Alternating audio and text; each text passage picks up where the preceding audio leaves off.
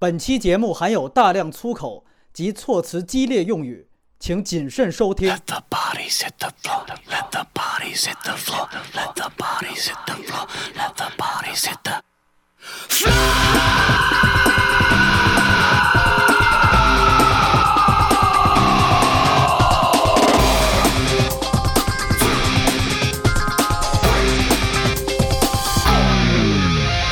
这里是每周末和大家见面的反派影评。大家好，我是波米。我是隐形，哎，今天呢，我们刚刚是在我们自己的反派影评公众号上做了一个投票，要不要在这一周继续更新？因为这是我们反派影评自打开播以来一直保持着这个每周更新的这样的一个频率，从来都没有间断过。但是呢，有人说就是九月份发现无片可看，现在我们看看十月份发现更没有什么片子可看。十一档呢，可能是这几年以来最糟糕的一个十一档。那相比去年有那么多个爆款的片子，什么港囧啊、夏洛特烦恼啊，包括非常高口碑的《解救吴先生》之外，今年的十一档应该说是极其尴尬的一个十一档。我们说有三部新片上映啊，一个名字特别短的两个字的，还有一个名字特别长的。但是呢，那两个片子在我们看来连电影都不能算，恐怕。然而呢，唯一一个说现在比较高口碑的就是今天我们要聊的这个《湄公河行动》。我和这个嘉宾隐形，我们俩看了之后啊，也觉得特别特别失望吧。所以当时呢，说就有个投票，说到底要不要做？如果要做呢，那又有什么？但是我后来发现这个民意啊非常汹涌，最后还是以这个就几乎是英国脱欧的那个比例，非常接近的这样一个比例，是吧对对对，好像是百分之五十五对百分之四十五。这样的一个呃投票结果，最后呢就是哎对对惨胜，对所以开头呢也提醒大家，我们这期呢就跟上一次隐形来的这个节目《釜山行》一样，哎，你还真别说，上次你来了之后，我们这个节目那可以说从全方位的大火呀，收听量、打赏量。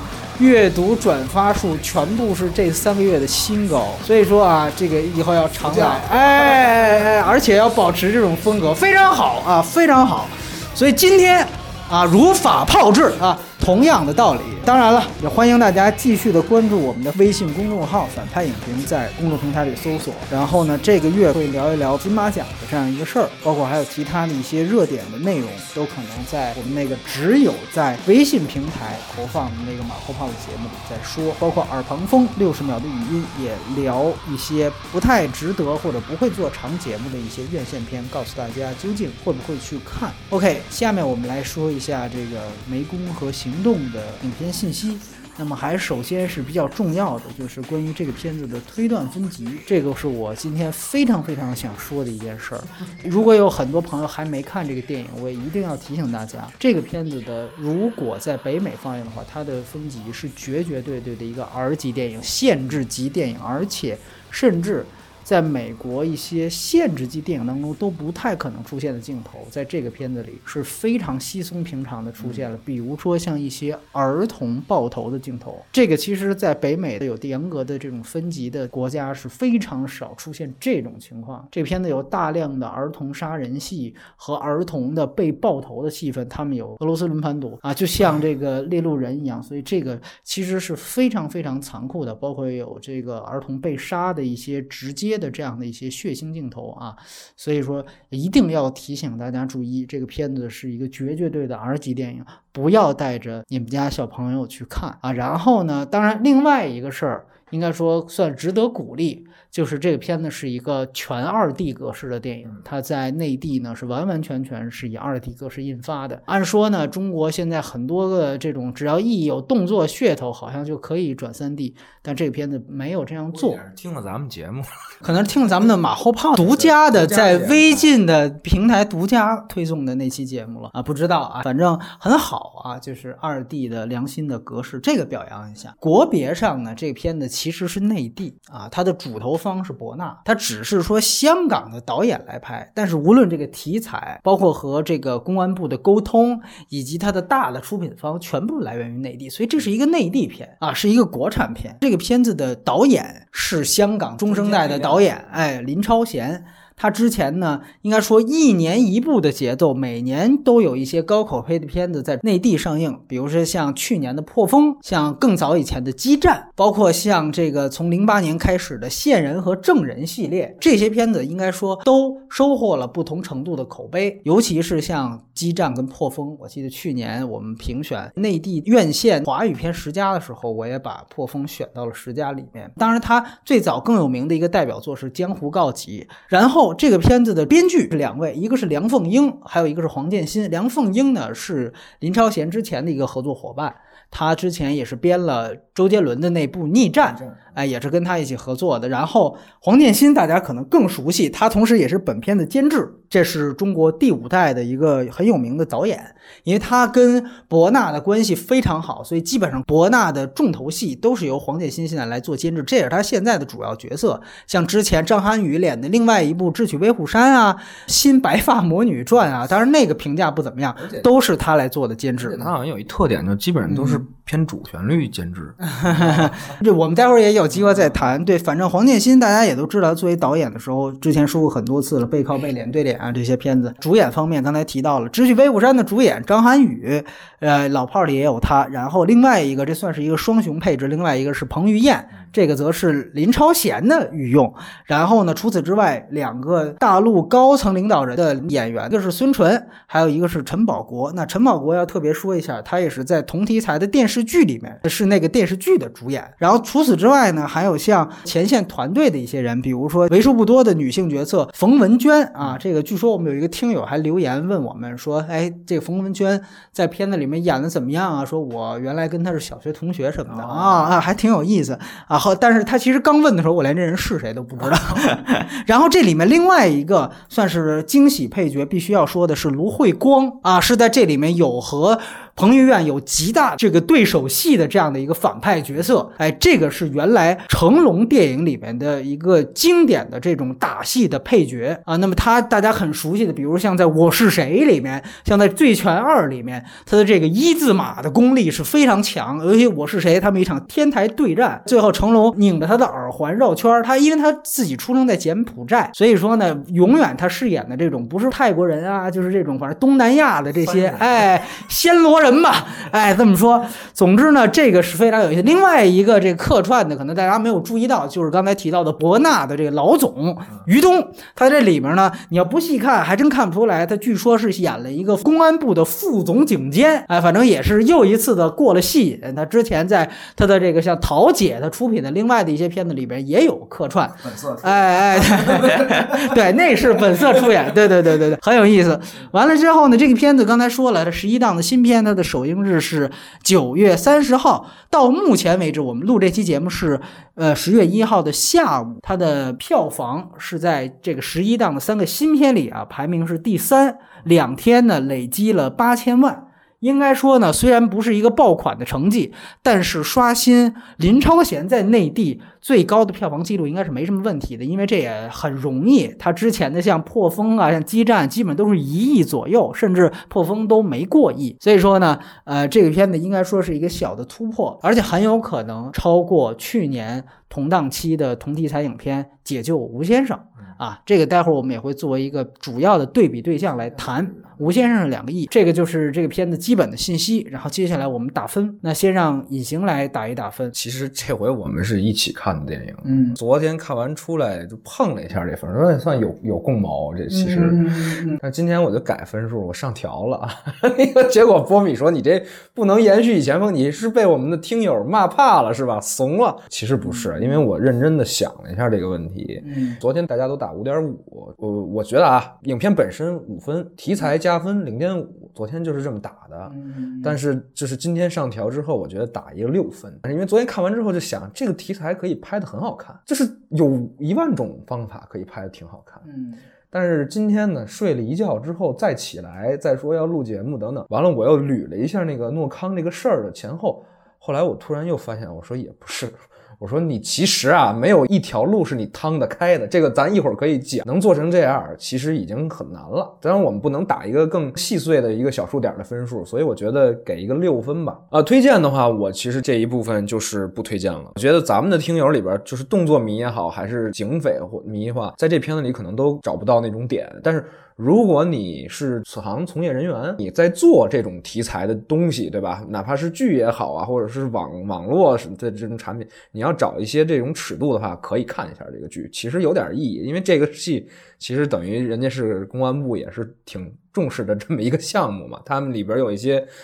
呃，就是标尺的作用在里边，你可以拿它当一个参考啊。其他的人就是普通观众的话就不推荐了。博纳呢，这几年自从出了这个《智取威虎山》，把主旋律电影给类型片化之后呢，当时在市场大获成功，拿了八个多亿，将近九个亿，也是跟香港导演合作。所以我觉得呢。于东等于就是在这条路上打算一条道走到黑，不撞南墙不回头的这么一个感觉，所以呢，就是操作了这么一个项目。典型你会发现，所有的思路都是往那上走。刚才也说了，黄建新监制，张涵予主演，那么班底都差不多。但是我必须得强调呢，就是这个片子，首先当时《威虎山》我觉得就拍的不怎么样，就是一个过誉的电影。这个片子呢，其实也没有到任何及格线，无论是它比内地导演拍的去年同档期的《解救吴先生》。还是比香港导演来内地北上拍的缉毒题材的巅峰之作《独战》，以及他们香港导演自己在港片鼎盛时期拍摄的同题材的电影《警察故事三：超级警察》，都有着基本上九条街的差距。啊，九条街的差距，我们不能说因为它比某某动画片强，某某同档期爱情片强，我们就要给它打一个高分。那这样的话，你的眼光太狭隘了。我们看电影的眼光永远是放在影史的维度，我一定要和《警察故事三》去比，我们一定要和哪怕林超贤自己的《江湖告急》去比。说句实话，你现在还记得两年前十一档上的片子是什么样？他们哪部好哪部差吗？一四年的十一档什么样？你已经记不清了吧？别去查资料，对不对？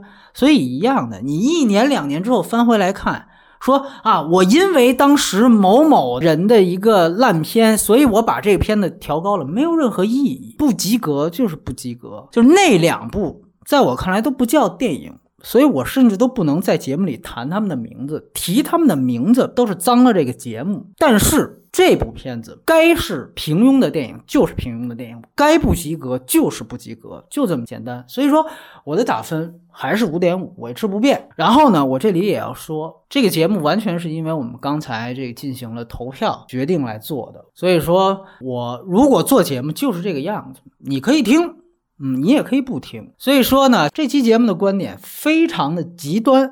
啊，别说豆瓣都打多少分，跟我有什么关系？豆瓣打一百分，我这儿也是五点五。就是刚才波米其实说的挺不客气哈，这个挺客气啊，我说的啊。对，我是觉得吧，就是咱们就是把这话说的简单透彻一些，就是说，丑话说的前头。如果你是来节目听，想印证你观点的话，就是其实这个没意，因为很多人我看了留言就说你们打分不客观，对吧？就我觉得这个世界上没有真正客观的打分。那你如果是觉得说我打的这分跟你心里的分不一样，嗯，你觉得这分不客观的话，那我只能说你这个人可能本身不太客观而已。对，那这样的话行啊，既然隐形也把这话都该说的都说了，我们直接就走剧透环节啊，大家呢。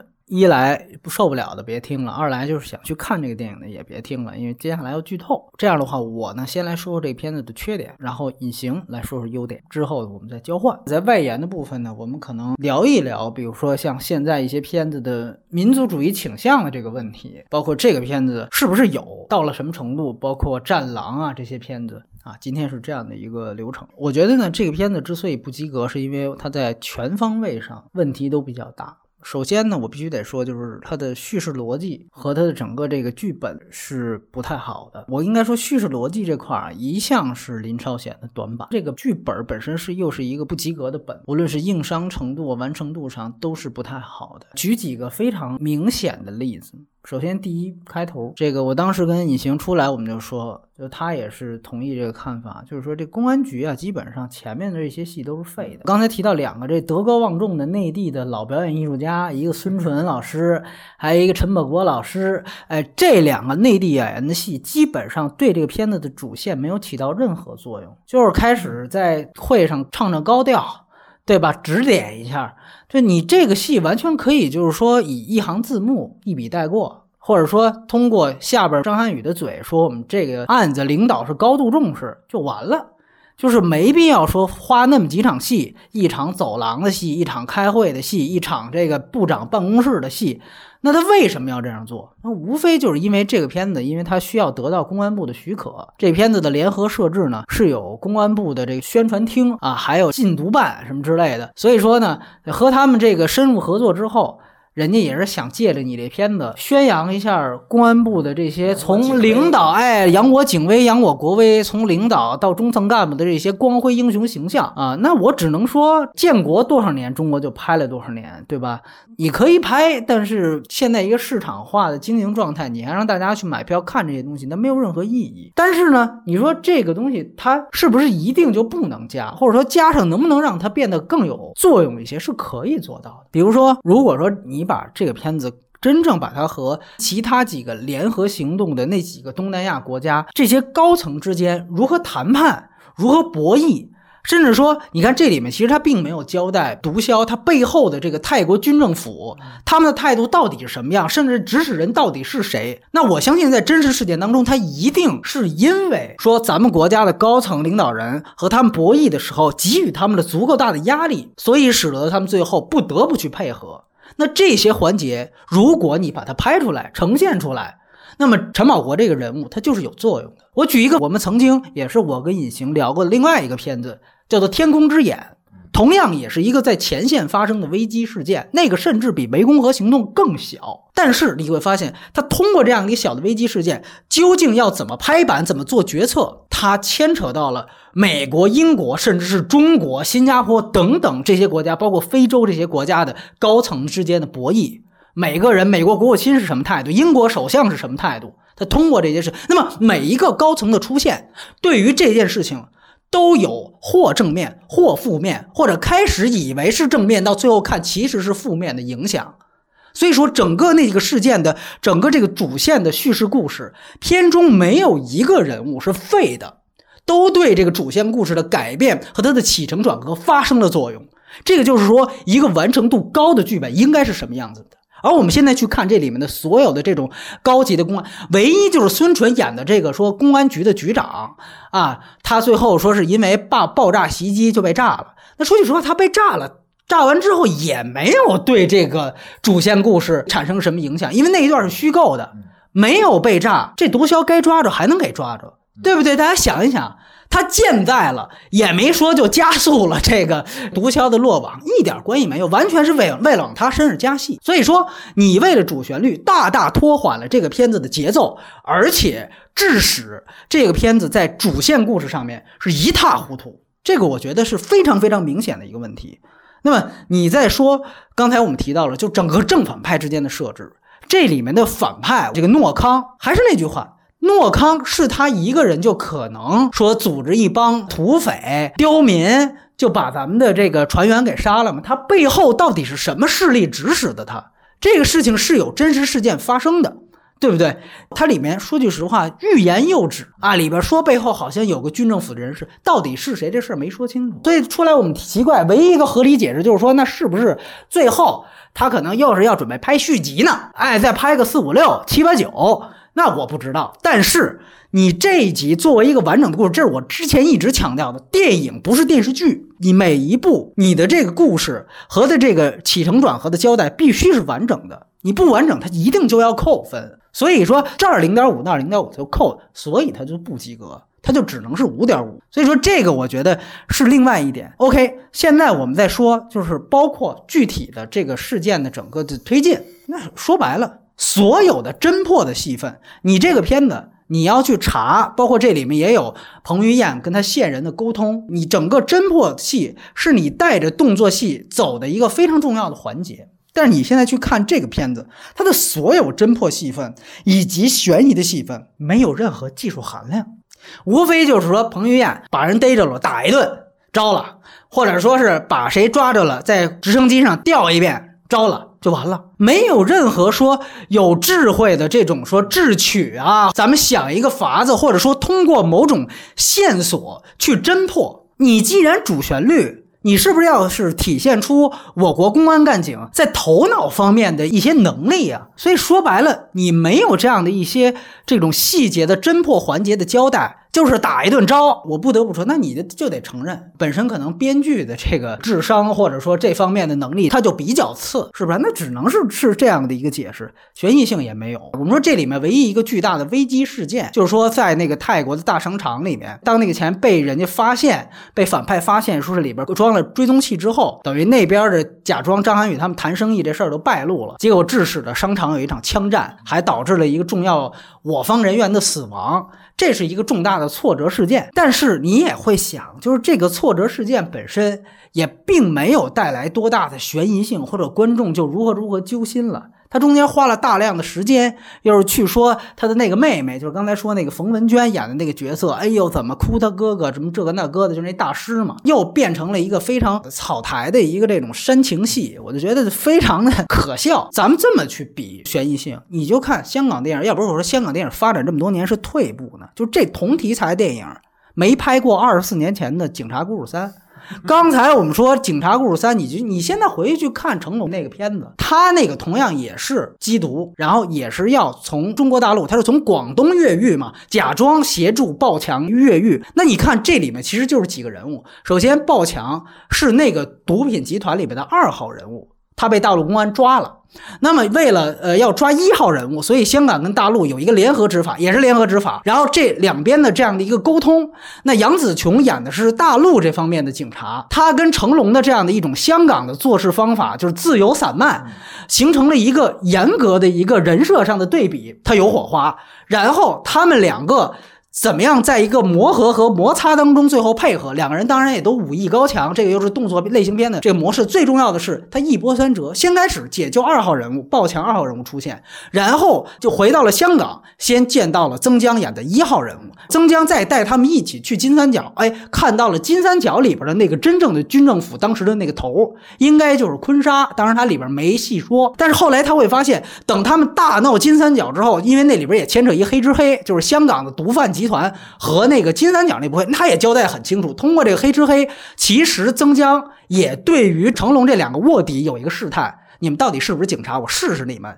哎，等于这里面又有另一层的悬疑性产生。最后你会发现，等他们大闹了这个金三角之后，那个坤沙先生的那个军政府的代表说：“其实我也不是老板，我还要见见金沙先生。”等于这里边还有一个幕后老板，你会发现从二号人物到一号人物，再到当地的军政府毒枭，再到最后的这个幕后老板，层层递进，每一步观众都带着观众走。哎，我们以为见到这个才是真佛，其实都不是，后边还有一个大 boss。然后这里面卧底时刻可能被暴露的这个这个悬疑，还不断的在让观众揪心。所以你会发现他的这个剧本设计是环环相扣的，同时在这些。剧本很扎实的情况下，安插他非常出色的那些香港片动作片特有的那些动作的桥段，那这个你会发现，它是绝对首先剧本很扎实，然后它有这样一个，你再翻回去去看这个片子，那个 A 计划他们打海盗其实也是这么一种模式。A 计划，我当时在说威虎山的时候我就说过，那个其实就是智取威虎山的模板嘛。但随后你现在你去看。典型的是，它比真正翻拍的《威虎山》本身更像《威虎山》，更出色。所以这就是说，你会看到一个片子的这个剧本的差距，大家自己可以去对比一下。然后我们再说，最后说结尾。就结尾那场打戏，我当时就跟隐形说：“我说这场打戏就典型的是没有呼吸感。就是我们讲过说，包括《谍影五》那期跟杨超导演聊，就是你怎么样有一个节拍器，你不能说这一场打戏将近二十分钟，中间让观众一点都不喘，好像我这就最爆棚，就最干货，不是这样的。你中间要有一定的调和，要有一定的把节奏放慢。”还是那句话，当时我们分析了《谍影重重》，那是以节奏最快的这几年出现的世界最牛逼的动作片为案例。你会发现，他在那几个最紧张的戏份当中都有呼吸感，都有节奏稍微放慢的时刻。你比保罗格林格拉斯的剪辑技术还牛逼吗？对吧？所以我觉得你现在再去看这场湄公河的行动的结尾，那真的就是从头打到尾，没有任何一点说呼吸感的调整。这个其实不是你说干货往上扑的猛，这是你能力的低下，你知道吧？而且最主要的一个问题，大家注意到结尾他们最后去围剿毒贩的这个老巢，你会发现其实那个时候诺康。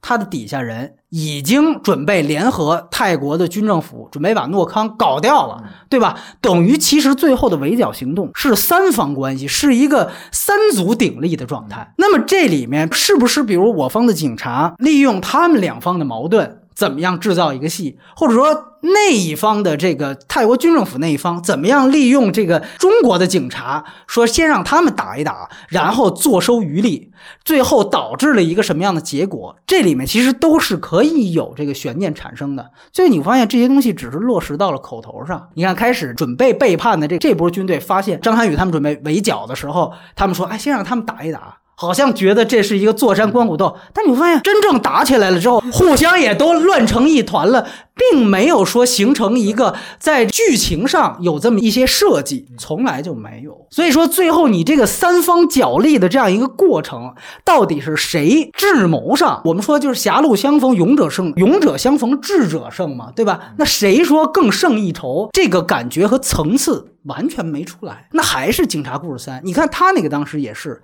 香港的毒枭，觉得东南亚的这个毒品产地的人不卖给他们毒品，这是一层矛盾。同时里面还有香港这些成龙作为一个卧底警察和这这两方的矛盾。那这三方矛盾，他们就很好的说把这个编到了自己的剧情里面。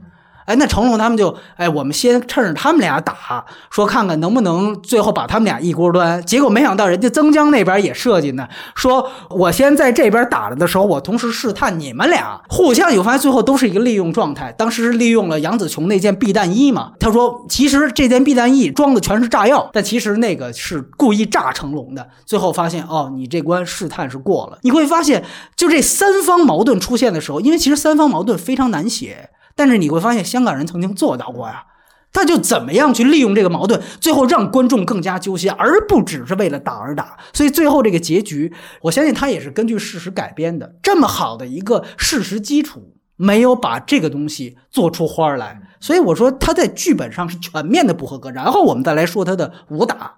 武打的设计应该说就一句话，就照抄突袭系列，典型的用小刀往对手身上戳血点，这个就是突袭之后。香港变成了超印尼了，就是香港是曾经出现过李小龙贡献出成龙的这样的一个，可能是全世界在拍武戏最棒的一个地方，现在居然沦落的香港导演需要去抄印尼的电影，所以这就是所以为什么说全面退步在哪儿？而且就是基本上每一个这个动作，每一个套招，基本上全都是跟突袭学，甚至相对应的剪辑方法。就我刚才说了，拿一个小刀，就是你会非常非常奇怪，里边为什么所有人 都拿小刀，就完。完全全制造这种血腥感，所以他在这里面你会注意到，为什么我说这个片子一定是 R 级片？在每一场打戏的时候，就是突出血腥。突袭其实比原来香港电影可能在最直观上，可能大家看不出班卡西拉和什么巴西柔术之间具体有什么区别。他大家可能最直观的一个普通观众感受，可能就是说，哎，突袭更狠，滋血滋的更猛。那可能就是这个。所以你会发现，林超贤就是照搬。就是照搬，把这几场完全就是突袭的戏全都拿过来，而且我要强调，这个片子的动作设计是董伟。董伟上一个动作指导的片子是什么？大家肯定想不到，是《刺客聂隐娘》。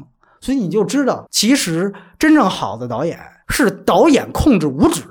而不是说让五指骑在导演的头上，这就是典型的说，哎，五指觉得那你要想狠，那我就学，我给你来一套，我给你来一套，这个，对对对，这个就是这是香港就是传统的武行的一个，我不说不能说恶习，但是是一大特点，就是一旦涉涉及到动作场面，有些文戏导演自己就放了，我甚至我都可以不在现场，我因为我要赶进度嘛，我开个二组，我去盯二组的文戏去了。时候五指就拿一个 A 套餐 B 套餐，哎，就是对对对。对对对对对，所以这个就是典型的一个特别行活的，而且带有极其浓重山寨性质的一个行活，而且这种山寨性质不止在五指上，这五指说完了，在香港对，也 对对对 对，咱们再说更加差劲的这个技术环节，摄影、剪辑、配乐这三个技术环节，基本上在我看来都是这几年，哪怕是在国产片水准里面，都算是中等偏下的一些这个水准。这个片子我还特意查了一下，就是这个片子摄影是呃冯远文，还拍过《车手》这样的有明显摄影风格、低照度摄影风格的这样长进过这样的片子，他跟郑宝瑞拍了很多戏。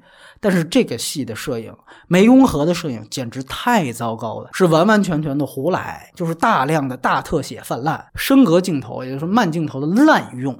每一场，比如这里面的追车戏、追船戏，到最后撞或者炸，或者说是这个车头掉一百八十度的这样的一个时刻，永远是慢镜。然后慢镜之后就衔接，比如说车里边坐的这两个人的一个大特写的一个反应镜头，一个反应表情。我的天，这是泰囧的拍法。我们知道徐峥的囧系列永远有一个车往那个河里栽、往山下栽的时候，这个人的一个夸张的啊的表情，这是喜剧片可以这么拍。你明白吗？就你就记得当时张涵予那个车要翻的一刹那，他冲那个后面去开枪。我这个东西，这是喜剧片才这么拍法。我游戏呃或者是游戏，对，因为我们去想啊，大家去想《湄公河行动》，刚才说了很多遍，它是根据真实事件改编的。这个片子的最基本的拍法一定是写实主义，它所有片子一定是要有纪实感的。这种大特写、升格镜头的滥用，恰恰是纪实感的另外一面。没有哪个纪实感的东西突然慢下来，然后照一个人夸张的反应镜头，这个东西恰巧是反纪实感。喜剧为什么这么拍？因为喜剧就是要夸张。越夸张越好，越不现实越好，所以这就是一个就是摄影技法与影片风格整个的一个冲突啊！你说。刚才说这个特别好，就是说，其实纪你说的纪实的那个另一个极端，其实是所谓零度剪辑的这种顺畅哎哎哎感。对对对。但是你再看回来，它其实不顺畅，你明白吗？它给你 造成，所以你就明白它这个片子为什么我们这么打分，它的位置在这儿，就是说你在两边的这个区间，你其实没占到就是你你的完成度，所以在一半儿，哎就是差差不多在一半儿上下的位置。对，所以这就是要说剪辑了，就剪辑也是极差。这个片子剪辑可是银河的御用剪辑大卫理查森，我们之前学生讲的，对最后数了个他的名儿，因为我们之前聊过他两个剪辑的片子，一个《三人行》，一个《树大招风》，这都是银河出品的。《树大招风》当然是非常好，《三人行》的剪辑也比这个片子强多了。这个片子刚才就是说了几个反应镜头剪的，包括慢镜剪的，而且最重要的一个典型出在剪辑上的问题，你注意到他在高潮的动作场面上，他没有和配乐的节奏的剪辑点对上，这是一个大忌。稍微懂一点电影的人都应该知道，剪辑师一定要懂音乐，配乐师一定要懂剪辑，这个是一个基本的常识。所以我觉得隐形的这个阴谋论可能是有 有道理的。这到底是不是他自己剪的？是不是他学生剪了的？然后他署一个名字，而且你想他一年这么忙。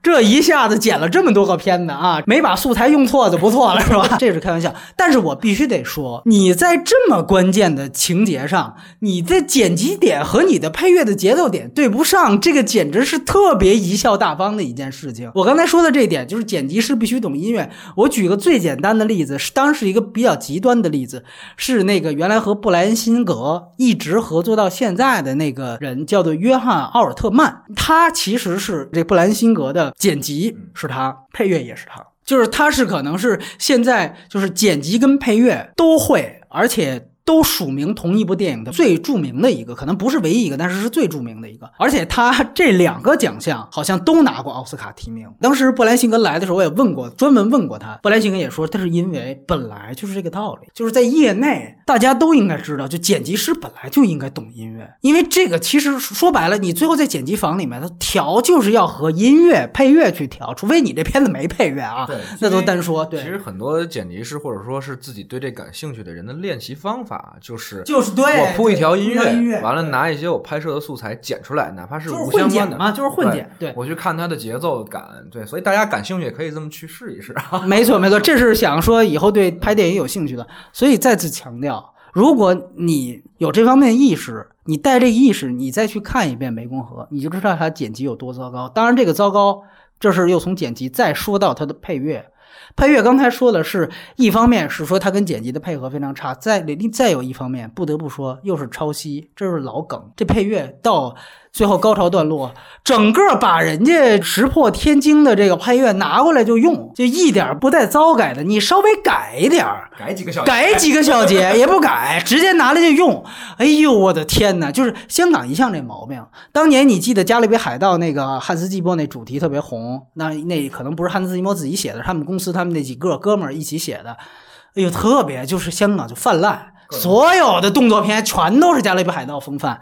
现在那一波风潮总算过去了，哎，发现又返璞归真了，把更早以前的这个石破天惊东西拿来，你就看最后那个高潮段落的所有煽情的戏也是石破天惊，然后动作的戏也是石破天惊，而且一点变化都没有这。也不是光那个配乐，和香港抄人物关系啊，抄人物造型都多的是。主要是说配乐它最显而易见，你听过，你马上就能反应出来。而且最可气的是什么呀？片尾曲抄大卫鲍伊的《Heroes》，而且呢，说就是连副歌的歌词都抄，就改了几个单词。然后我还特意去看，我说这是不是最后把人家说是一个引用，说我们是改编自或者说引用自这个大卫鲍伊的歌曲？后来发现没有，大言不惭的写着这个李允文的这个原创歌曲，作曲作词都是他。好家伙，我就这么总结一下吧，就是十一档的抄袭犯啊，不止一个，不止一个，所以别别老骂另外一个某某电影的某某某导演，不止一个。这边呢，你说 OK，就是从剧本到摄影到剪辑到配乐，全面糟糕，全面不及格。我不知道这些东西有什么可洗白的啊、其实人设和表演还没说呢，待会儿我们有机会谈吧。等于最后一句接的是有什么可洗白的，就甩给我了。对啊，因为商量的是我紧接着要说一下这个优点的嘛，对，就给了我一个特别难的难题。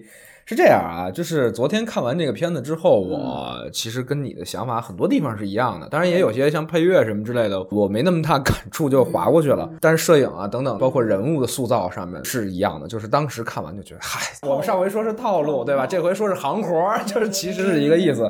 但是我我后来怎么着转的这个念呢？我开脱两句吧，也别说我是打着体制遮羞布啊，但是咱确实说几句，像刚才波米讲的这个，就是说你有好多废戏。当时出来我就跟波米说，我说这一定是我公安方在强调，你要凸显我们公安是一个整体，是一个拳头在办案。因为如果你有打过这种交道，或者其跟国家其他部门，你都会知道，就是这种东西其实也是跟我们中国电影现行审查制度是相关的。这可不是电影局审的，电影局其实也是希望你能拍什么呀，拍点什么，但是你别出事儿。这种特殊题材是需要不同的部门都一块儿来审的。也就是说，这种涉案题材剧过不过审，最终拍板的得是人公安系统的。就相当于吧，比如说列位听众觉得说我们这两个影评人特次，做节目的人特次，你们给我们写一故事。说讽刺一下我们俩人，结果审的人可是我们俩，你们能明白这个道理吗？对，所以这样的话，其实就给你带来了很多问题，不光是说限制的问题，他还会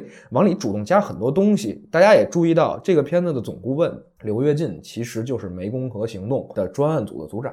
嗯，也就是说，剧中孙淳饰演的那个角色，应该对位的就是他。你可以想象，在这个剧本的操作和执行过程当中，一定是会有很多非专业性意见掺掺杂进来的。嗯嗯，但是你给不给，就是他的施展空间呢？比如说这个前面那个讽刺菲律宾砸车的那场戏，对吧？当时我一看，我说这不是对，我说这不是非 非讽刺菲律宾警方这无能吗？这个我你看我方干警那场戏，我们说要加，你说你加不加呢？你不加，那后边我们特警可就不配合了，对不对？这种事儿就是都是一环扣一环的，所以经常会说创作者被阉割就是这样，对吧？阉割就是会很疼，但是可能有一个问题，你跳出来想，你为什么要选择去被阉割，对吧？但是如果你动了这个题材，就是会很疼，就是会有这种必须要碰的刀口的。那么 OK，这个片子当中有大量的东西都是这种碰刀口，他没法讲。比如像刚才波米讲到泰国的那条副线，就是泰军方那条副线，因为在真实事件当中，其实就是有军方的参与。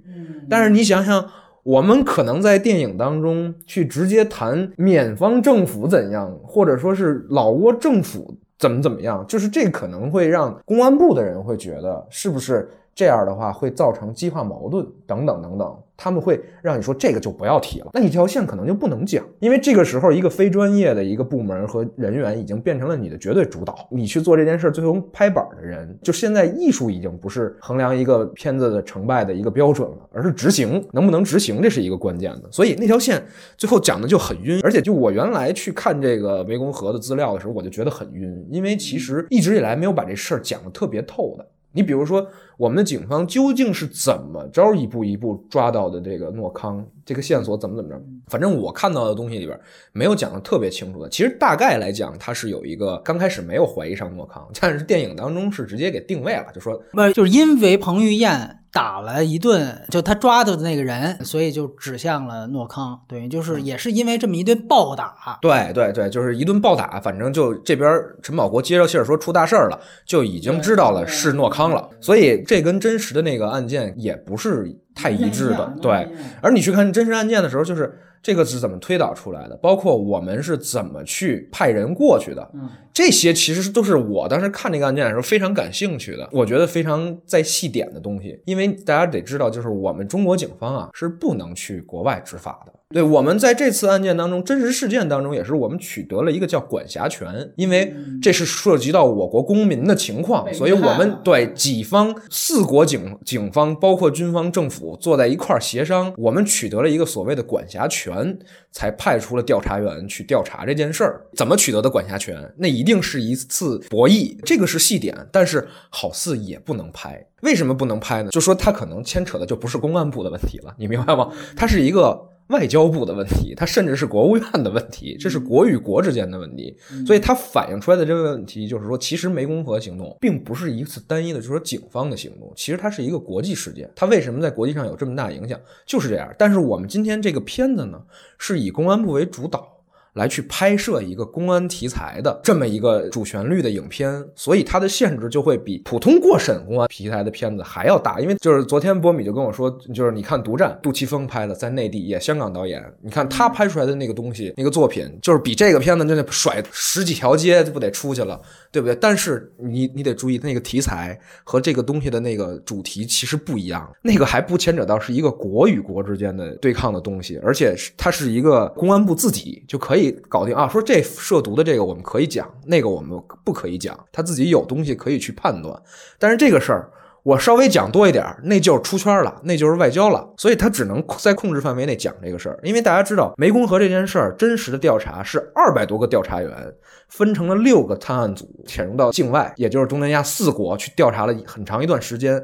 而且在这个过程当中，包括我们国家的最高层，就是大家可能看到这个片子的时候会觉得说，哎，居然咱们的片子公安部长都出现了，其实一点都不新奇，因为真正当时跟这个案子挂钩的最高领导人，像温家宝、胡锦涛，都有做了明确的表态和这个这个指示。包括当时的康师傅，对吧？还在位的康师傅，那是直接飞过去去跟东南亚谈的。所以，如果要拍大格局，我相信他一定会非常好看。但是，你觉得公安部立项这种事儿，他能拍吗？这要是说国务院他们说要拍这么一个，可能这个片子才能真正拍出他的那种格局来。当然也不太可能啊。所以在这种比一般镣铐还重的甲板当中去跳舞，那基本上你别谈什么舞姿问题，我能抬起腿就已经相当不错了。所以我这时候我突然间放平了一个心态，我觉得哦，也不要那么苛责这个问题。那么在这种放下心态之后，那他。稍微有没有一点什么亮点呢？我觉得其实还有一些。第一点，刚才我们提到，这是我们敢直接去拍，我们这是有海外执法权的这种行动。因为你看美国电影经常是这样，CIA 直接就出国了，对吧？人家 CIA 不是只能在国外去调查这种，他没有国内权，他没有国内权限。但是我们国家的没有什么部门是有境外调查权，尤其警方，就是我们国家的警方是没有境外调查权的。一般遇到这种情况，一定是我们去跟外方沟通，我们可以取得一个协查，完我们只能给对方提供证据，证据到了，人家抓人押送回来，交由我们。但是您看这回啊，咱们这整个的行动。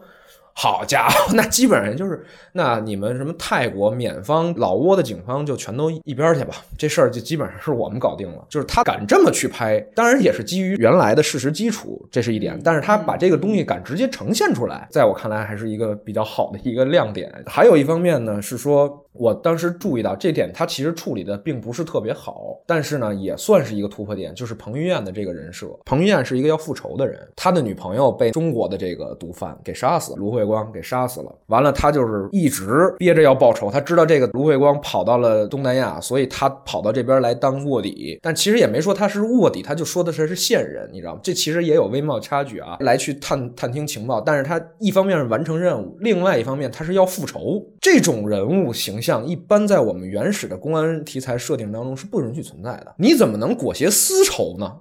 而且，但分如果有这种情况。比如像原来《湄公河大案》那个电视剧当中，其实也设置类似的，就是那个王千源扮演的那个叫高野的这个探员，他的女儿是被毒贩杀死了，也是有仇恨。因为这是你构建人物的时候，你要给他的一个核心的一个动力，这是可能比较好设计的，直接设计出来的一个方案。他也是有这个，但是一般有私仇的那个，在关键环节下一定是放下私仇，完我完成任务。但在这一次这个作品当中，彭于晏实际上是在最后得到机会的时候，他是把对方直接崩。而过去的这个调查员张涵予，他是在旁边看着的。这个处理，我倒觉得这是一个突破性的一个设计，这是从来没有过的。我印象当中啊，从来是没有过这样的一个人设的。完了，第三点的一个亮点呢，我觉得倒是这个血浆片。你你要说它是槽点吧，也可以。就是这个片子，我看的时候就是血浆横飞，而且包括像刚才波米提到的一些儿童轮盘赌或者什么的，那儿童造型我也觉得特别诡异，就是它有点鬼片的感觉，你知道吗？就是我看的时候，它就有点靠的片那个意思，一个主旋律电影在美学呈现的风格上，居然做出了一个靠片的感觉，这个是让我觉得看完之后很新奇的点。这个片子里边有很多儿童被杀爆头的那种镜头，会有很多观众会猎奇说：“哎，我想去看看一主旋律的片子里是怎么呈现这个的。”这是让我觉得是比较新鲜的一点。这是我可能谈到的他在整个的过程当中的不易，还有他的突破，大概是这么几点。我觉得首先就提到的这一点，我先做一个回应，在我说优点之前，我就是觉得就像你说的，那我们要不要拍这个片子？因为我知道好莱坞拍戏啊，可能在真正开拍之前得开二百多个会，我这二百多个不是随口说的。可能真的得有这么多次，当然这里不一定说每一个导演都要参加，但真的得有大概上百次的会议。他们来做什么？其实就来做各方面的评估，资本的评估，包括政治风险的评估、道德风险的评估，甚至是比如说美国还有宗教社团这些方方面面的评估。然后还有比如说实拍阶段遇到的可能的困难，他们会提出一些评估，这些全都是需要开会来定的。我举个更直观的例子吧，按照在现行的体制条件下，我人如果要想拍《江青传》，你觉得他可能拍出什么来吗？我的意思就是说，如果你明知道，就明知山有虎，咱拍不出《釜山行》啊，对吧？哎哎，你知道吧？他是这个感觉。你现在拍了《江》，人就说了。哪怕说可，你可以拍《江青传》，他去延安之后就不能拍了。最后你写了《江青传》仨字儿，到延安那儿完了，疯了，大哥干嘛呢？看的就是你后半段。这个恰恰也就是说，因为是好莱坞是有完整的、成熟的工业体制的，所以它不会出现我刚才说的那种非专业人来决策专业事的情况出现。就是他的这种会，哪怕你只是个总裁。你不是一个具体的电影工作人员，或者你不是一个审查委员，那么你需要遵从的是我运营公司的一个运营项目的一个起码流程，就是我们要过这二百个会，这二百个会会为我们出具一份可行性报告。但是在今天，诸位听众都可以想象一下，你们有没有身边接触过那些人？哎，说今天有钱了，说哎，我也想给自己拍个什么东西玩一玩，这很正常。那作为一个大国的行政部门，他说我要宣传，再加上你也得明白，我们现在公安系统就是急。急于要宣传自己的形象，就像你说的，我这样的人原来对这种题材会感兴趣。我不知道他二百个会审查之后，他还有没有可行性。但是我刚知道有这么一事儿的时候，我是参与其中不参与其中的，对吧？我可能就觉得，因为凭着本性就觉得说啊还可以。但是你在事情发展过程当中才发现，这不是一场非专业的，对吧？是这样。我们说具体一点儿，就你比如说他那个多国行动，可能你说他涉及到更多的是不是要黑别的政府的情况？那问题是。它整个多国行动现在算是一个引子，在这个片子里面，然后他签了一个合同，算是一个框架的协议之后，然后四个领导人那么一握手，剩下仨国家在那场戏之后就没关系了，等于那三个国家在多国行动在这个片子里面就是三辆超长林肯，天安门一过，这就是这三个国家的唯一价值，就这个联合行动，他们是对这个行动到底是阻碍了，明着说我配合你，但实际上我阴着给你拆台，还是说？开始拆台，后来咱们高层一施压，最后另外三个国家都通力配合，那我们不黑人家，大概你得有吧？这个多国行动，它肯定不是说完全你中国在人那儿单干，你开玩笑呢？你即使有管辖权，你也没有说那么多权利。在这个片当中，这多国成为一个完全的噱头。是这样的，就我相信的一点就是，事实一定比电影更精彩。报道当中已经呈现出来的消息就是说，其实我方在做这次调查的时候，不停的有情报，就是我们的计划被泄露出去了。但是报道当中没有提这个情报是谁泄露的，嗯这是一点。还有一点就是湄公河的航船其实一直在受到威胁，嗯就是我们这边这边是出动了军警去保护中国航船的，但在这种情况下，依然是有一艘航船遭到了不明来历的枪支的袭击。这种事儿在电影当中是没有表现的。完，我就想他到底是为什么不讲？而且我昨天还看到他一款宣传物料，他那个题目是说林超贤说有人想栽赃中国船员什么这么这那的。其实像电视剧版的那个湄公河大案，其实刚开始我们是觉得那个死难的中国的那个船员啊是毒贩，所以电视剧里边塑造的是我们要为中国公民申冤。对他有这么一层动力，就是他那伪光正的这个开始也有这层口啊号，，就就他这个电影就是很快，因为你前面都在砸车嘛，中间插了一句，马上对就过去了嘛。我相信林超贤肯定是完全的知道这个事儿，大概就是他能所知道的范围的东西，他肯定是掌握了。那他为什么没去做？因为你去能力我低下嘛。也也不能这么说，就像你刚才说，你说三人关系的博弈，其实他在破风当中也展现过三人关系的博弈啊，那个处理的也不错呀，只是他没法把这转化到这种情况下去处理，是一因为种那比较简单，啊你知道吗？你要说这也是一种能力低下的话，那我只能那那可能确实是，那这个就是难度确实太高。我们说杜琪峰拍完了《独占》，那我们就是要给他多加两分。对对，就是说这片子拍成这样，还能再给他加上零点五。杜琪峰的片子再多加两分，我觉得那不是一个常人能完成的任务。对，然后我本来是要下面说优点的，是吧？对啊，今天这个隐形一开了录音笔，发现腔调一下子就不一样了。开始底下骂的比我还凶哎，现在发现，哎，怎么把我给甩这儿了？我把我火激起来之后，我在那慷慨激昂，你看他那儿，其实我觉得吧，就是这种。OK，那非得逼我说说优点，我也就鸡蛋里挑挑优点。呃，首先就是它最大的一个优点。就是他没有拍三 D，我们开场就已经表扬他了，这个非常的相当于评价一北京人说你真的不像北京人。不不不，这个我觉得真的是，我觉得现在能在电影院里看一场二 D 电影，那应该说是大家都是要阿弥陀佛的，那这是应该感到庆幸的。而且现在就很多片子，它其实就我们是动作片啊，这片子动作场面又那么多，基本上没有什么文戏，我太有理由，我说搞一三 D 这个那个的，对吧？你像刚才说了，于东他们拍什么《威虎山》，这不都也是三 D 的片儿吗？但是你看这次并没有，所以我觉得呢，还是说有一定坚持，这是说应该肯定的。那么其他的优点呢，反正就是说。可能我觉得也不能算优点，但是我觉得可以拿来讨论的一些地方，就是说，比如说像这个片子关于沙文主义这个事儿，那我觉得呢，我开始觉得它到底算不算克制？我觉得首先呢，我觉得这个得两面看。一方面呢，确确实实，如果你要再更彻底一点呢，这故事可能讲得更明白。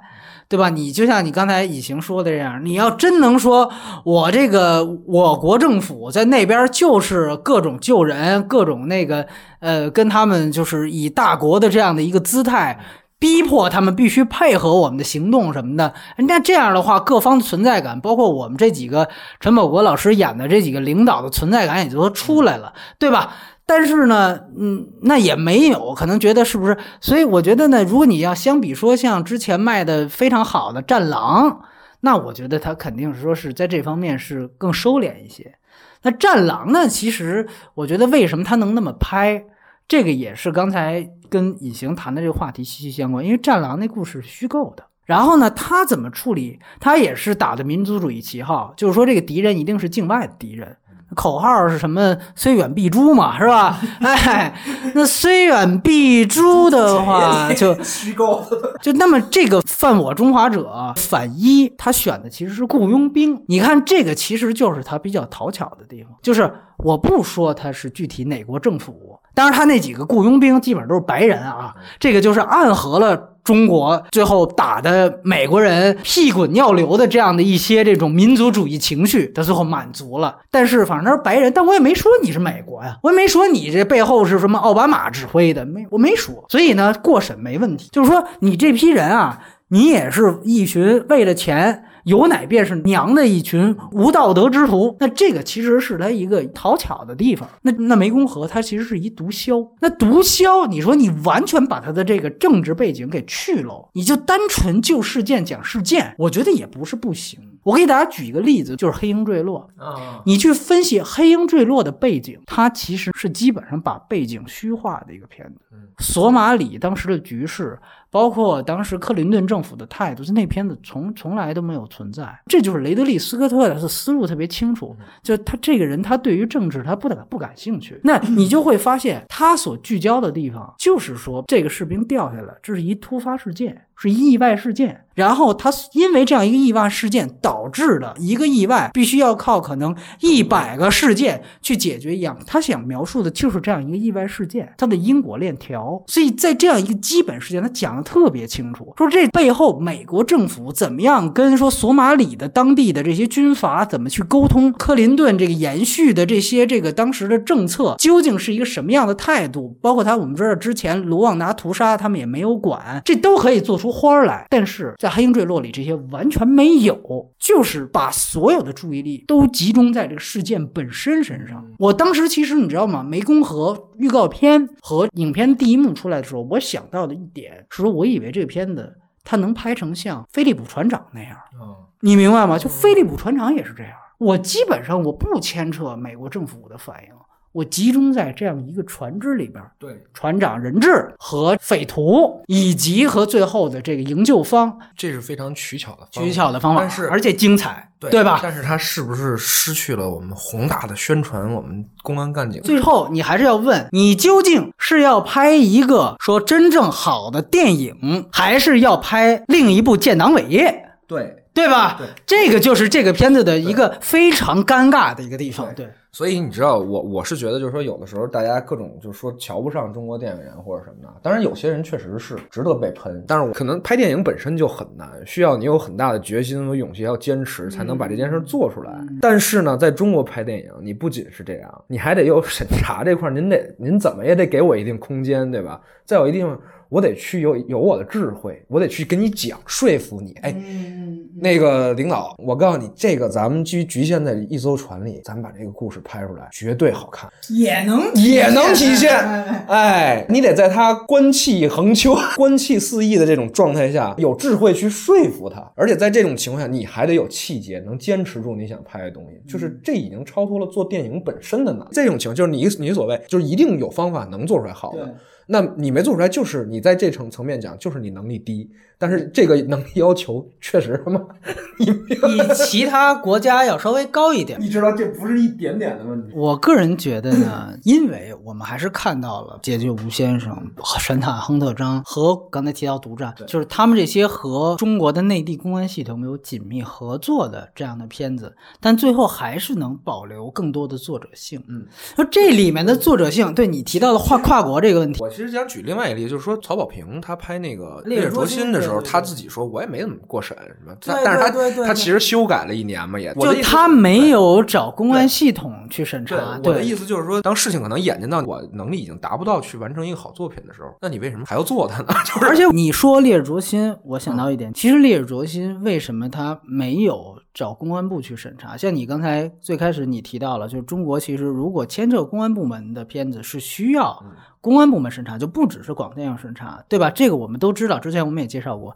但是为什么烈日灼心？就如果曹导演跟我说这事儿是真的的话，他为什么没有？就是说这里还有一个鉴别，你牵扯多少，嗯，算牵扯公安题材。就是你现在回去看人家，对，呃，烈日灼心可以说我这是一同性恋电影，对我这是一个情感故事，对吧？在逃犯改过自新的故事，对对。其实你是结尾才说，没错没错，就是说，因为邓超是协警嘛，对，协警是没有这个体制编制的，对对对。所以我走这样一个空子，我这就等于跟你公安体制没那么大关系。对你在。在这个操作上，他可以立项，所以他审的时候可能会遇到点问题。这样的话，至少带来一个，就我不需要另外一个机构的赞同和全权配合。对吧？对对所以说，OK，湄公河事件，我们可不可以这么处理？就是讲你起的故事是普通船员和毒枭之间的这样的一个矛盾，它是主要矛盾。然后这个警方和其他的部门的警方，它是作为一个背景出现，就是它也有，它必须得有，但是它就不作为主要的这个方。这样的话，可能你起这个项目的时候，比如我在香港起这个项目，最后我拿到一个我走 CPA，我拿一个香港片引进的许可，我压根儿就不走这条路了。那可能我觉得是不是它的这个展现方式对，，那是另外一个剧本，就聊到了一个相当于项目策划的这么一个对一个方向。但我觉得，就是要是那么策划的话，做这事儿就没什么意义了。我觉得也未必啊。那你能说，比如说菲利普船长那个角度，他是没有宣传美国海军的强大，但是那个片子同样很精彩啊。对啊，对啊，你是说要一个人，他又要客观的去反映这件事儿，又要展现出来那个我们的国威吗？不是啊，我的意思就是说，OK，菲利普船长也没有展现美国的国威啊，嗯不是说没有杨国威。这个故事拍的就没有意义。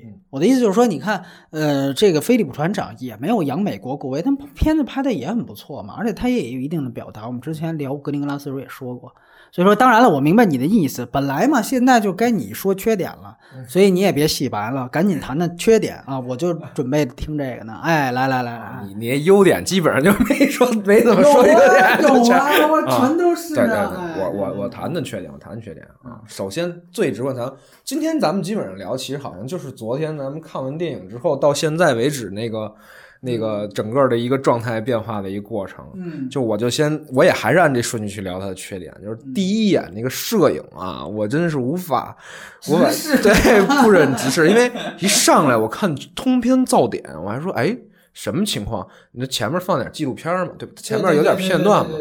我说你这素材片段是这么贴过来的，我说又不太像全是，你知道吗？因为我我大概能分清有的什么是是大概什么摄影机是拍出来的，就是大概能能看到。就是前面我就看有些一看就好像是拍的，但是有有些是记录，但都有噪点。我说等正片吧，结果发现噪点这个问题是通篇都延续下来的。对，我不知道这是后来后期环节出现的问题，还是说拍摄的时候本身的一个产生的这么一个问题啊。但我是觉得这出现这种问题的话，那那怎么拿着技审 技审合格证？对，就是这个，对对。当然，技审合格证其实也是一槽点啊，人以后可以有事儿，可以又有有机会可以在马后马后炮里聊一聊。对，完了以后就是说这个 这个这个就是这摄影是噪点，这是最基本的一个问题吧，通篇都在产生。还有一个问题就是它的这个晃动感，对吧？就是他一看就是我们，我记着好像是那会儿我还在上学的时候，就是《谍影重重》系列在风靡的时候，大家开始各种学习。后来我当时碰到了一个我的师兄，我师兄说：“你以为你拿手在那晃一晃，那就是《谍影重重》了。”他就给我讲了很多，就是你怎么营造出那种晃动感，对吧？就是那种那种呼吸感哦。我后来发现那不是很简单的，我拿在手里左摇右摇。后来结果我看这个片子的时候，我才发现啊，这个对，它就是左右摇出来的。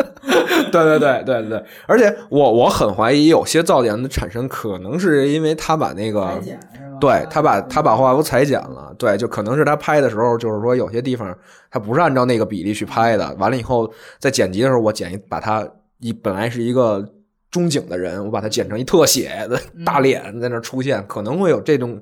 就尤其是最后一场，就是那个直升机那块儿的时候，我感觉好像是有一些镜头会有这种情况出现。对，反正这这个这些问题产生的话，那基本上表述的就是第一就是你专业专业水水准的问题，第二就是说这个这个粗糙嘛，对吧？就是你制作的精良精良程度肯定是不高嘛，就是这个是两方呃，这是两方面，这是摄影。完，另外一方面就是刚才你没有谈到，就人设的那个问题，对吗？就是说，呃，片子当中我先说的是这个反派吧，对吧？就是这个彭于晏，你可以一会儿补充一下张涵予啊，我我知道你有这个，对，呃，对，反派不是彭于晏，就说错了，反派是诺康，对吧？对，其实大家要了解这个案子的话呢，这个诺康这个人啊，其实他中间有一个队你记着，就是张涵予他们这儿有一队员说我长得像刘德华，你记着吗？啊，是这还唱了首刘刘德华的歌。其实诺康这个人在缅在缅甸那边就被称为缅甸那个刘德华。对对对，就是他抓回来之后剪了头发的时候，我看他还真的挺像真的那诺康那感觉。但是他在那儿那造型啊，就完全按照一个就是可能中国传统印象当中那种十恶不赦的恶人，你知道吗？而且特别逗的就是他使这枪，我不知道真实的时候他是不是有过这么一把枪啊？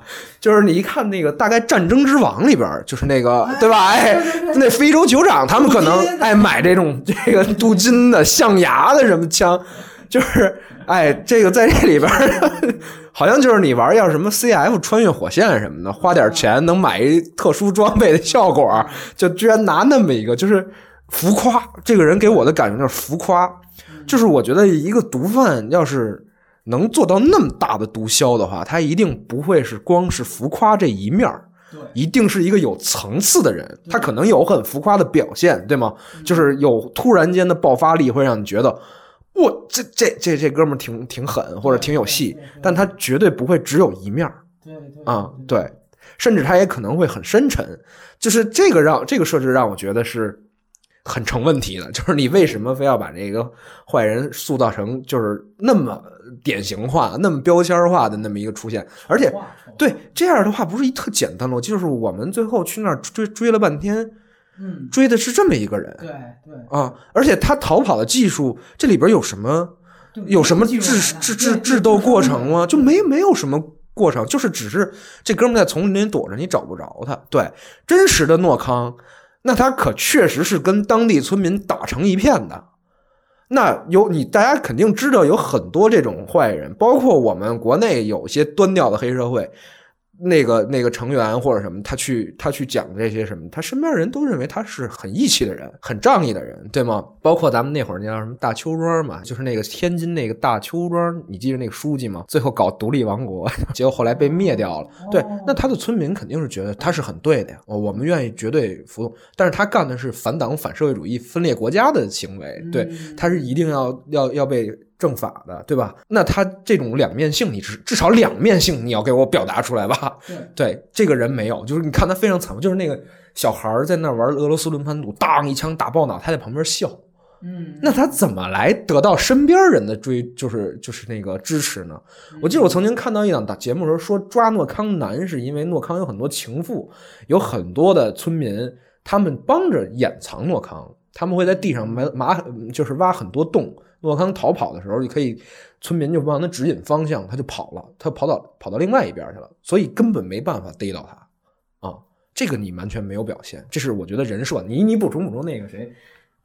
对，我觉得首首先是这样，就你说的这个很对，因为他这里面其实有一个特别大的矛盾，最后什么什么都想交代，最后什么都没成，是在哪儿？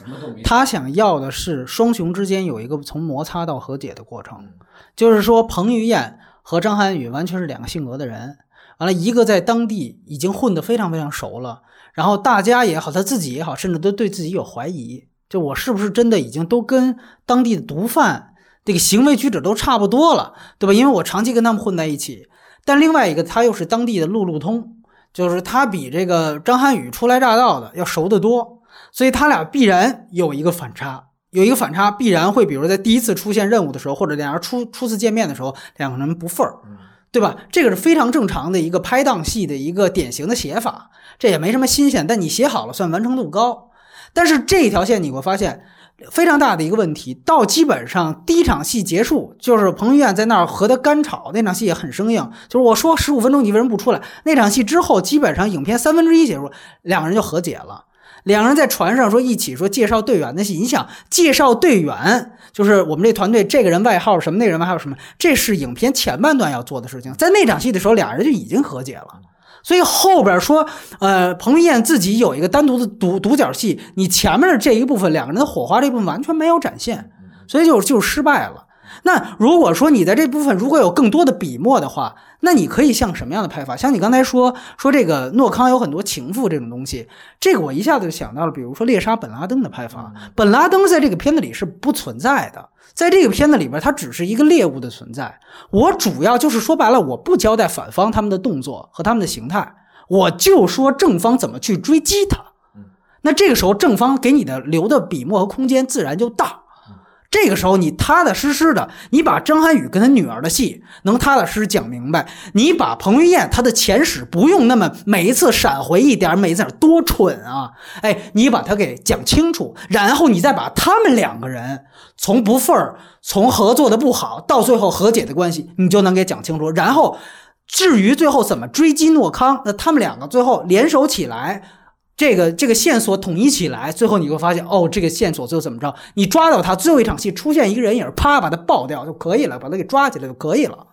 这个是一种拍法，你没必要非 OK。你现在有了反派，有了反派，你就得交代，那一定 OK。那我们就想知道，你反派最后的他的这个军政府的指使人是谁？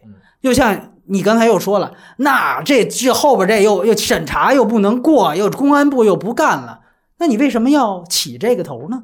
对不对？你完全可以，就是还我还是那句话，就是说，在这个层面上，我必须得说，审查是影响到了这个片子，非常影响到了，但是也不能把一切的这个这个片子的问题，咱都说以它来做遮羞布。对，是这样，就是这部片子呀，之所以它有那么大难难度，它完成了还没给它高分的原因也在于这儿，就是它是一部典型的。就是我们说拍电影是要有的时候你要还原真实高于真实，它是一部典型的低于真实的片子。对，你知道吗？就是哪怕我在跟一线的警警察去沟通交流的时候，他们抓一个小犯人的整个的过程都是惊心动魄，就让你听完之后你就觉得这个就充满了这种戏剧张力，都可能会出现这种情况。何况抓诺康，嗯，你明白吗？何况抓诺康，OK，你可以不讲军政府啊。对吗？你可以去讲更大的毒枭，你可以去虚构啊，你完全有虚构的那什么，或者说像你说的，我们可以去聚焦别的更小一点的点，你为什么不？而是选择了一个我们看似模棱两可的点去去铺铺陈，对吧？就是结果最后没讲清，什么也没讲透，就是我最后只能每个人都贴一标签。这这这里个里边，我如果我们说《釜山行》满满套路的话。那这这里边不是一张张的标签吗？对不对？就是对吧？就是警察是什么形象？而且呢，我补充一点，就是说你刚才提到这个反派的问题特别对，就是他其其实完全就是丑化，就是他这就是蠢。我说回到原来我们说大家批判这个抗日神剧，还是那句话，就如果说日本鬼子的形象真的是那么蠢那么傻的话，那中国当年被他们能屠杀的那些群众。那你这不是在间接的侮辱他们吗？对不对？这这事儿也一样啊。就是说，如果说这诺康，你你看他这里面行为，说句实话，他只表达了两个两个人人设方面特点，一个就是蠢，一个就是狠。狠就是你刚才说的小孩死他跟那乐，蠢就是什么呀？就是那种不过大脑，一听说有个坏消息出现，马上抓一把海洛因往鼻子上一呼啊，我就叫唤，一出门我的早餐去哪儿了啊？这个那个的，就是。就是抗日神剧的即视感嘛，对吧？其实一出现这个反派啊，就已经好像是变变变成瓮中之鳖了，因为己方都已经对准他，结果他还在咋呼。对 对对对对，然后呢，就属于就是说，旁边不断有人警告他说，要不然你就收敛一点。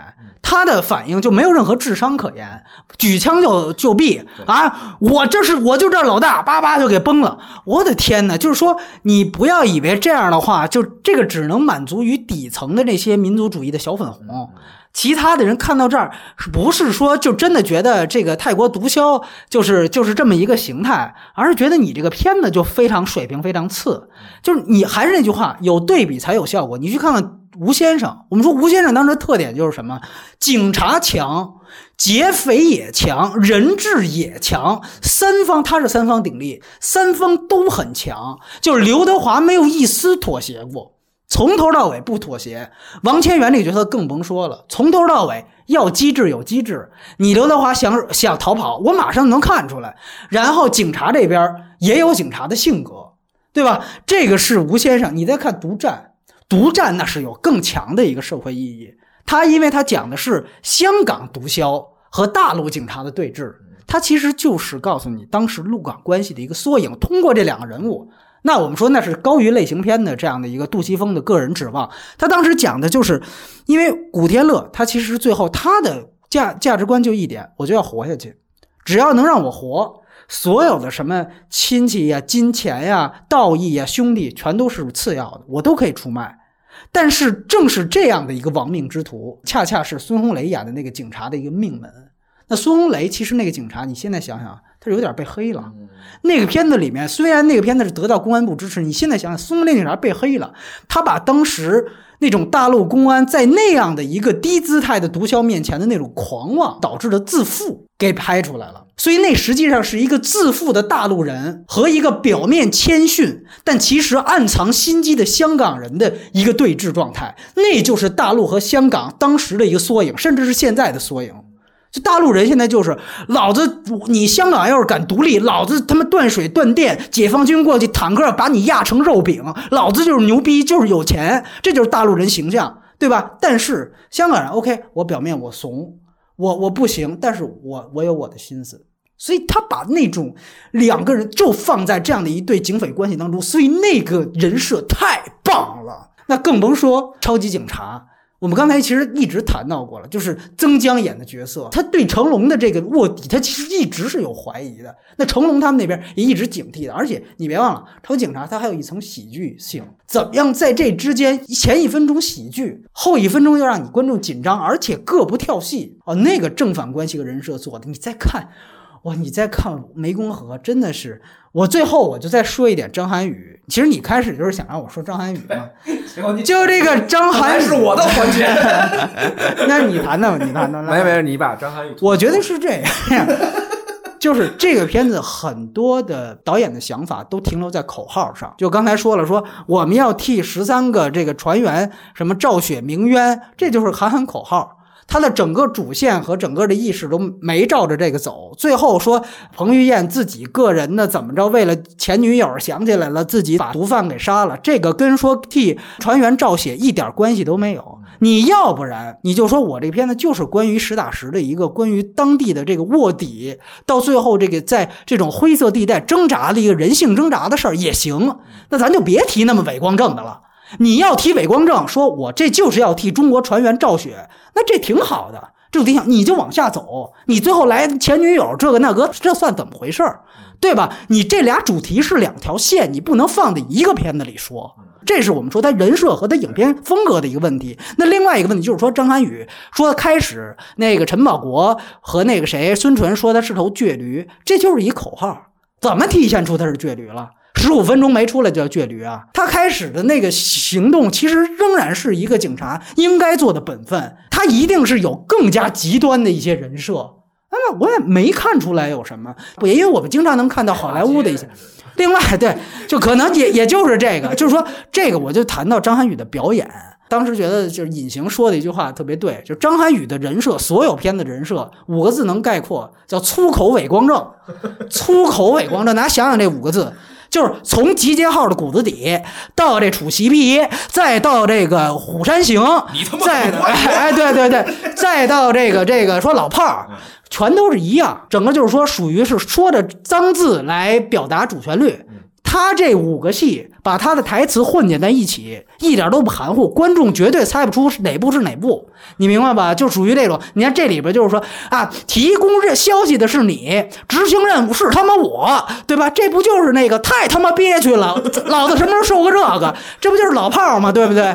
你把它混剪在一起，你会觉得这是一个人物，这是一个角色，属于那边替冯小刚查完价，这边马上飞湄公河平事儿去了，你就觉得这些人完全一样，可能。再穿越到这个朝鲜战争时期，还还还帮着打了一下这抗美援朝，对吧？你会觉得这些人全是全是一个人，所以说这个粗口伪光正，所以这就是说最后咱们说回来是什么？典型的演员大于角色，就是演员的光环是大于角色本身的。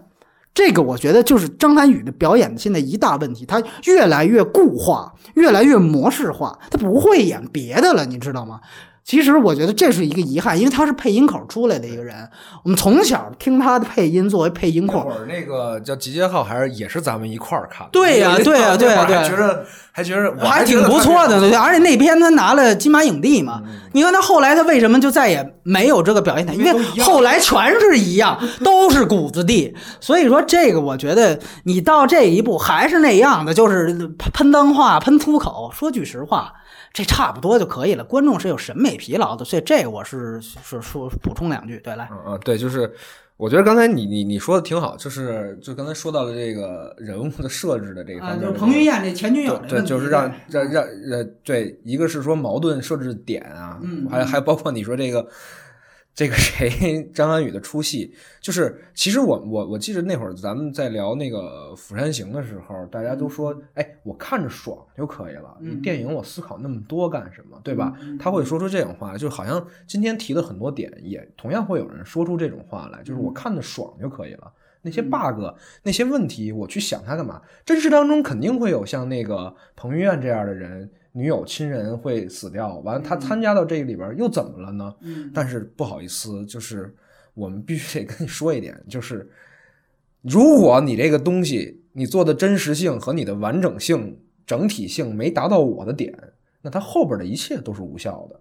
嗯，对于我，对吧？我体会不到他的紧张感和他的那个什么，就像你所说，你之前来了一句，如果我是那种你说他是倔驴，我就信了他是倔驴的人，对吧？我就不用再往后看了，对吗？所以这部片子它确实在人设和剧情推进方面，解释性大于了表现性。对对对吧？他的前史就那个前史，简直已经粗糙的不能再，就是彭于晏的前史，其实粗糙的不能再粗糙了。就是你知道吗？就是那简直好像就是小小学生写个小说，没错，完了以后安置一段这个人的复仇当然就来那么场戏没。错，对。难道那个毒那个毒贩还会亲自去 到那儿去干这种事儿，吗？还还摸一下肩，等于还、啊还吃个哎豆腐，吃个豆腐 哎呦我的，这一咸猪手，你是最搞笑的，对吧？就我，对吧？对对吧？我我我先啊笑一会儿。哎呀，我！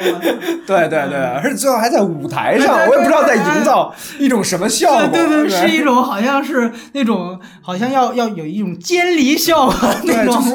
哦，这摆出了一个歌剧魅影的感觉，你知道吗？就是善善于善与恶，美与丑，就那种交错。后边就差挂一太极符了，你知道吗？而且而且他的女朋友这块儿，你都根本经不起细想。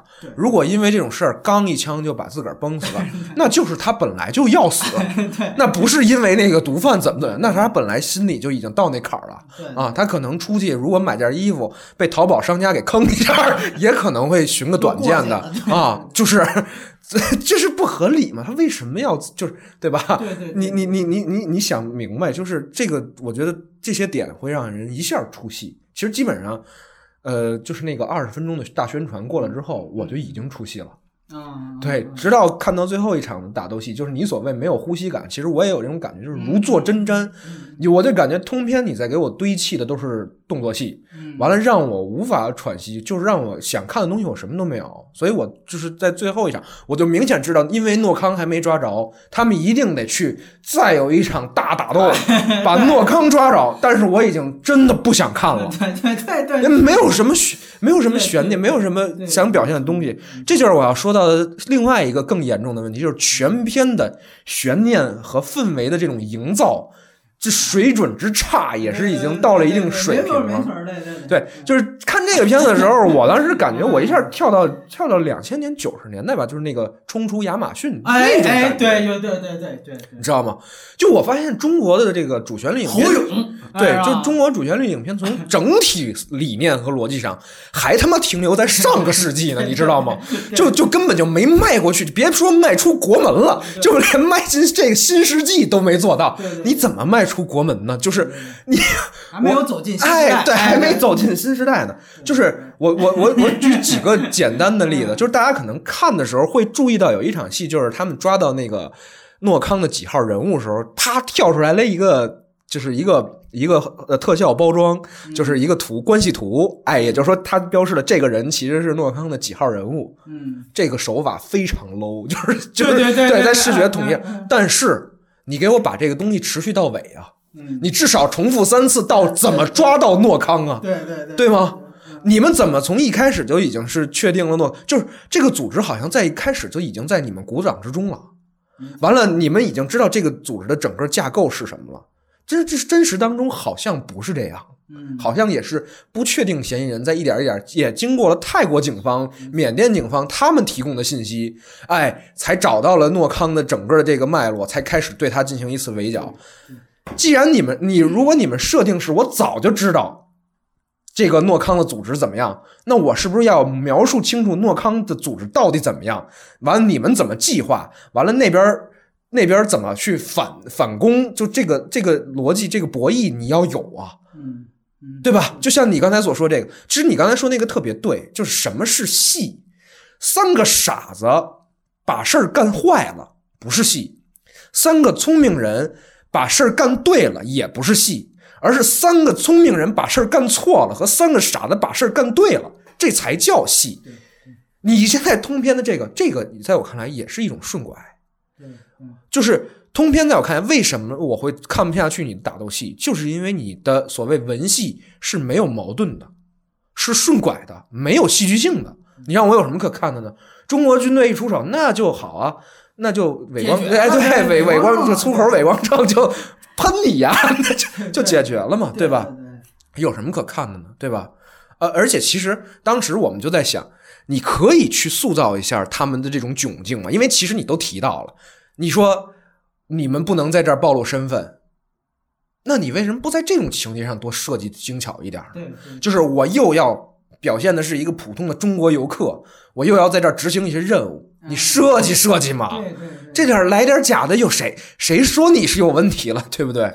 这个你也不来，就那你的效果怎么？你怎么可能会有真正的效果呢？嗯那如果有的观众说我不管，就像我们那天在电影院看电影的时候，我后边坐的人一样，就是一看到我们这个画面当中飞出来一个就是很廉价特效做出来的那种无人机的时候啊，就已经哎，这美军装备。那如果你是这样的观众的话，那我觉得没什么可说的了。你就去看一看那种不知真假，或者说是不知道是什么情况的美军装备那种电影就可以了，对吧？你要真的是对对，就我们当然不是人身攻击啊，我觉得这也很正常。如果有军迷、警迷、警用器械迷，呃他们去看这个，我觉得也很正常。对，只是你不要在电影院大声说话。对，就是对你，你要是这个你的点如果只在这儿的话，那你就。看，那你就看这个就就过去了。但是不好意思，我是来看电影的，对吧？或者说我是来看戏的。你你不给我电影感，你要给我戏剧感。对。而且就关于你说这装备，我插一句啊，就这里边这装备的出现也特别 low，你知道吗？就不是说装备 low 啊，装备 low 不 low 不知道，反正就这个出现方式，它的所有的电影感的东西都特别差。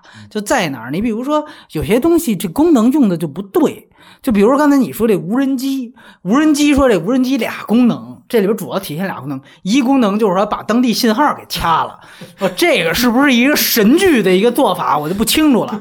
但另外一个，我能明显的说，就是完全是一个非常扯的一个功能，就这无人机在上面上上面飞着，完了说那后门说那前门让人堵着了，怎么逃生？就那无人机说往上一飞，然后就指出一条道来说后边有一后门什么的。我说这事儿是无人机该干的事儿吗？这这不说谷歌地图，你卫星也可以做呀。你这无人机不是这么用的，就是你就知道为什么说零零七永远有一个环节是这个 Q 出来给这个特工们去发这个装备，然后介绍一下，你就知道这戏看来特特俗套，你就知道它多难拍。咱们说出现这种装备的时候，连这种说系统介绍环节都没有，上来直接这么说，就是它这个功能和最后它的在这个主线故事所产生的作用本身就特别怪。另外就是你说这个特效也是，本身还是用的又是韩国特效，所以不是韩国不是什么东西都特好，哎，反正你就看出来这特效这个次。而且我就从这里我就想出一点，就是你记得后来说，也也不说吊打，反正就是说质问那个他们抓着的那个毒毒枭的底下那手底下人，然后就把他挂在直升机上，就就来回在那儿揉，完了之后就是他因此就招供了。就那场戏你典型看，又是一特效做出来的，就是说。我为什么还得不好意思再三的提《警察故事三》，就是因为您还没拍过二十四年前老的你的前辈们拍出来的东西呢。《警察故事三》也有一场更大的、场面更多的，然后时间更长的直升机戏。那成龙那是真的挂在直升机上，那真的是真拍实拍。原来大家为什么愿意看这些老港片的动作戏？那都是真的。那都是说你你幕后这种东西就全都见见血的。你真以为张涵予是三儿呢？对 对对，对我就不说，我就不说。当然你，你说，比如成龙的东西里边肯定也有替身，或者也后来也用了特效，但是起码他真的这个幅度和程度比例比你现在的片子大得多。就是你一场直升机的戏，你现在居然都用特效，问题特效用的还不怎么样，这就是典型的高不成低不就。你已经失去了原来的那些老香港人拍电影的那种勇气了，但是您的特效又没达到好莱坞的水平，所以就弄得。季班一看无人机就是这么糟糕，一看你去看看，还是那句话，《天空之眼》也有无人机的戏，那是更小的一种无人装备。那个无人机的装备是怎么在那个主线故事产生作用的？它特效也不贵，对，没错，没错，知道吗？可能又被黑了。啊 对，就是这里边就这种呃，刚才他岔了一个口讲装备啊，我们再扣回来再讲悬念这设置。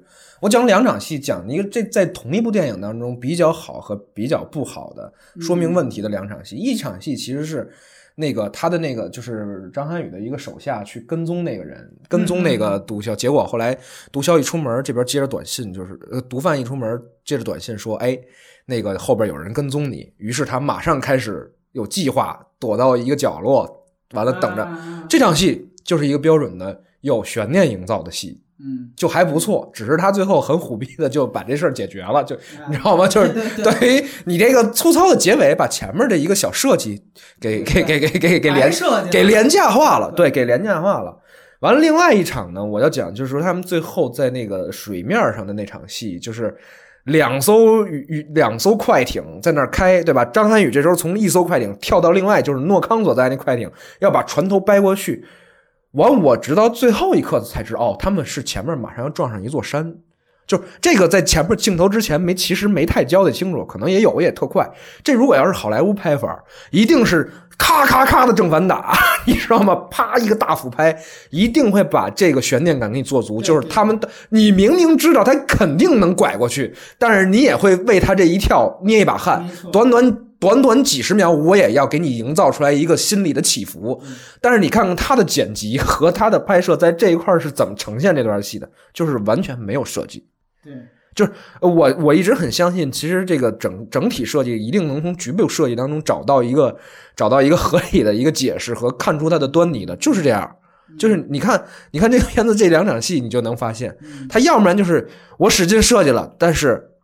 我最后解解解决的很呃用的不好，对用的不好，对，要不然就是明明我可以设计，但是我没有做。嗯，他通篇的就是以小见大，它的整个剧情都是这样的。你去抓诺康，你总给我设计一条主线吧，对吧？而且你到现在为止，你你你如果中国警方去了，那那个幕后大老板究竟有没有参与过这什么？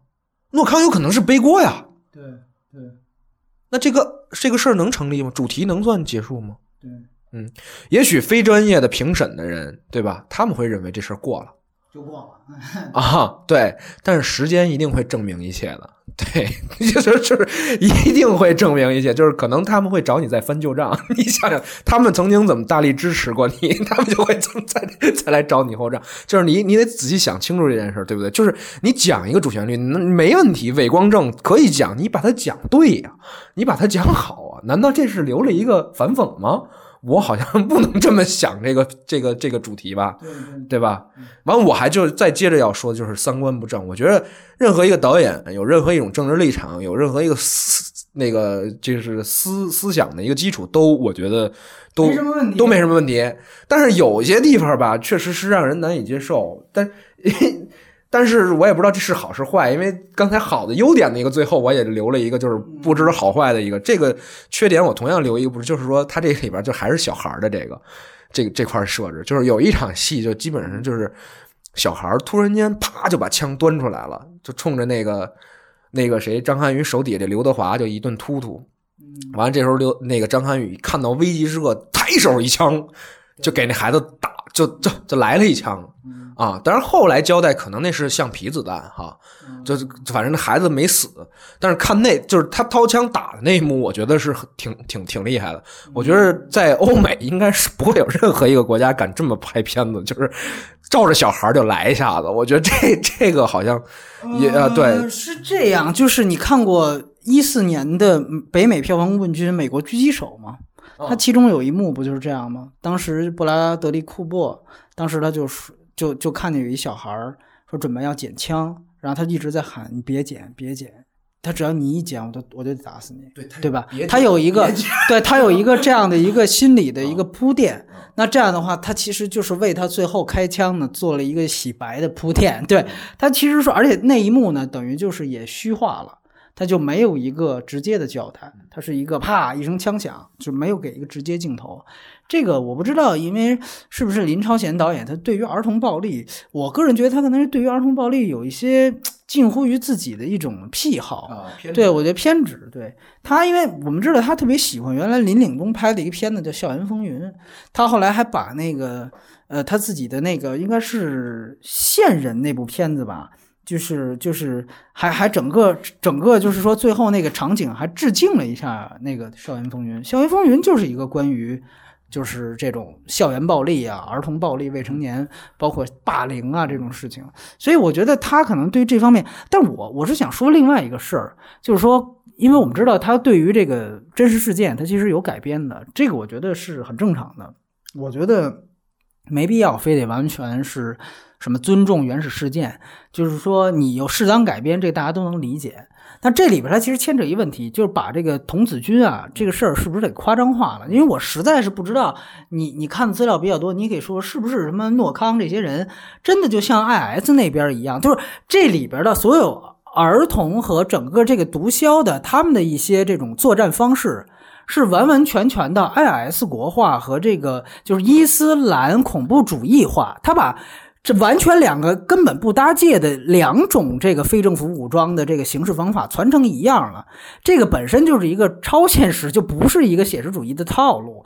就是说，你看这里边说让小孩最后自爆去那个那个就去炸那个孙淳演的那局长那场戏，到他们总指挥部，结果结结果就就炸了，然后先拿出一枪来突突，你直接炸了不就完了吗？我不知道为什么你前面还要突突一下，就看那炸弹的威力，整个这栋楼最后都塌了。我也不知道是什么意思，反正啊，反正，但是那场戏整个你会发现，那等于是诺康的这个组织它的行事方式，它就是本拉登的行事方式，IS 的行事方式。这个我觉得，呃，我是觉得怎么改都可以，但是呢，反正那你就不是一个写实主义基调了呗。对，那你在这里边就太混搭了，又有我们要求的伪光正，是吧？又有你们那香香香港五指弄的那个那个印、呃印印尼风格哎哎哎印尼突袭，您自个儿还来一个自己的自我表达，就是童年就儿儿哎儿童暴力，哎，这你这个好像。就我刚才是说这个缺缺，为什么把它放在缺点这儿啊？我刚才主要想说的事儿是是这个是一个非常荒诞的事儿，你知道吗？我们作为一个审查制度这么严格的国家，居然能在这么一部主旋律的电影当中装进这么多具有特点的自我表达的风，它就是因为主旋律。就是公安局哎那边审过了这些事儿，无论对于说真正，比如说带着小孩的观众去看哦有没有什么损害，那对无所谓了。所以就是现在的审查不是以观众为中心，不是以保护消费者的说某部分未成年消费者的身心健康为中心，而完完全全是政治路线走的对不对，对吧？这个伪光正的属属性有没有体现出来？就哎究竟你们这些在审查、在搞这些的人，究竟是以什么为标准来干？你们究竟在干的是什么事儿？你们审查是对上还是对下？对。吗？这个你得讲究，就包括张涵予他们在那儿在飞机上刑讯那什么，你在中国是不能、不可能，即便真的出现刑讯，你也不可能这么拍的。对他出了国就可以，对吗？哎，我觉得这个其实就是一个典型的不自觉，就是这就是基本上是等于是中国人也在搞关塔那摩。嗯对吧？就是哎，就是比如说，因为开始啊，我我以为，比如说开始不是彭于晏在那儿暴打吗？暴打那个那个审讯的时候，就刑讯逼供的时候，我以为彭于晏就是一线人。正好林超贤不是拍一片子线人吗？就是说他讲的这人，他不是咱们体制内的公安。结果后来这也是出了电影院，后来一想，哦，后来发现这等于是咱们孙淳这局长钦定的啊，给派到那儿去的是咱们的一公安干警，结果到当地就随便就寻衅逼供，就是这个东西就发现咱们是没有意识，咱们可能就觉得那那帮子。他妈的东南亚的暹罗人，那那揍死一个就就就最好，对吧？都给弄死才对呢，那不就是一沙文主义做派？那就到就得打，是吧？就跟说原来咱们自卫反击战的时候说的是，那就是咱们都不把那那都就是我连长跟我说了，他们都不是人啊，都是一群他妈的那个那个杂碎。对你刚才说的这个童子军，这个就是我就想到的好多对越自卫反击战的一些小说当中会反映这种东西，是是吧？就一孩子拄着拐杖，完了他就见你来了，哒一拉弦儿，当就把你给炸，就都是这，就都是这种感觉的。我不太相信诺康是这样，因为我我我看到我没没没说过这种，你知道吗？这个太夸张，而且他是刻意的营造这种东西。我说了，其实他把那孩子画的脸都是灰的呀，身上又有疤，就是看起来那孩小孩儿就跟鬼鬼似的，你知道吗？对就不正常的那种小孩儿，就是他肯定是有意图的在这么干，对吧？就是我我也我也就是在说的就是你咱们是不是打着这个这个伪光正的旗号就可以不管这些底下的所有事儿？好像这套逻辑。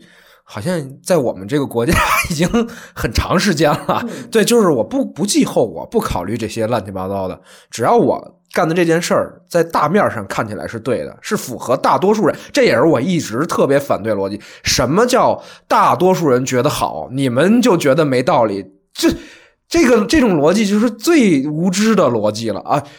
就是符合大多数人审美，慢慢慢慢的，这个东西就会变成这样。大多数人觉得没问题啊，嗯孩子就可就就可以可以去看。你们有没有想过，孩子看完之后，这种画面对他是一什么影响？对不对？孩子可是少数人，可是不能发生的人，对吧？你们这些发生的人，能够他妈保证人家的利益吗？对呃，这里我还想到一点，就是呃原来因为我看过很多次黄建新的什么讲座、访谈什么之类的，然后我想到一点，就是他是不是这里头跟他也有关系？他提供了就小孩暴力这些事情，提供很多素材是为什么？他原来跟香港导演啊陈德森就是拍《十月围城》那个，拍过一片子叫《紫雨风暴》，是讲红色高棉的，那个是黄建新主演的一个片子。当时是他去客串了一个那个赤柬那边的一个什么什么那个片子，当时其实就有这部分东西，就是因为红色高棉，我们知道出现这种事儿是非常正常，但反倒红色高棉是我国政府是非常鼎力支持的这么一个啊，但实际上呢，我觉得就是基本上是也是对越自卫反击战的一个大背景吧，因为我们都知道它是它有一个呃原因，是因为说是当时越南打红色高棉，所以咱们这边等于是围魏救赵，对吧？这个我们都知道。那我觉得他它这个就是他这个小孩暴力这种东西，他融入了很多。他有主题性。对对，这个这因为很多很多反映集权体制和集权组织当中的这种都会讲到儿童暴力的这种情况发生，但是它是有主题相伴相生的。他妈这个我觉得不一定非得要要儿童，就是你明白我的意思？他就是完全想体现这个毒枭的狠，就还是那句话，对蠢和狠嘛，这就是这个毒枭唯一的两个，就是这里边的反派没有人格。啊，就是说他可以没有人性，而且但是他不能没有人格，没有人性是这个角色的设置，没有人格是你电影剧本主创的水平低下。对，就是呃，包括正面人物，甚至都人格模糊化。对对，就是我们做正义的事儿，那我们都就因为我是人民，呃，我我不能也不能是，就是就因为我做的是正义事儿，所以我就可以骂你他妈的，就是这种逻辑，你知道吧？就像同样一场，同样一个一个类似的这个警察的这个，我们可以看一下，其实也不算特别成功的门徒，就是吴彦祖他塑造那个角色，对吧？到最后他报复古天乐，他怎么报复的？他不是说。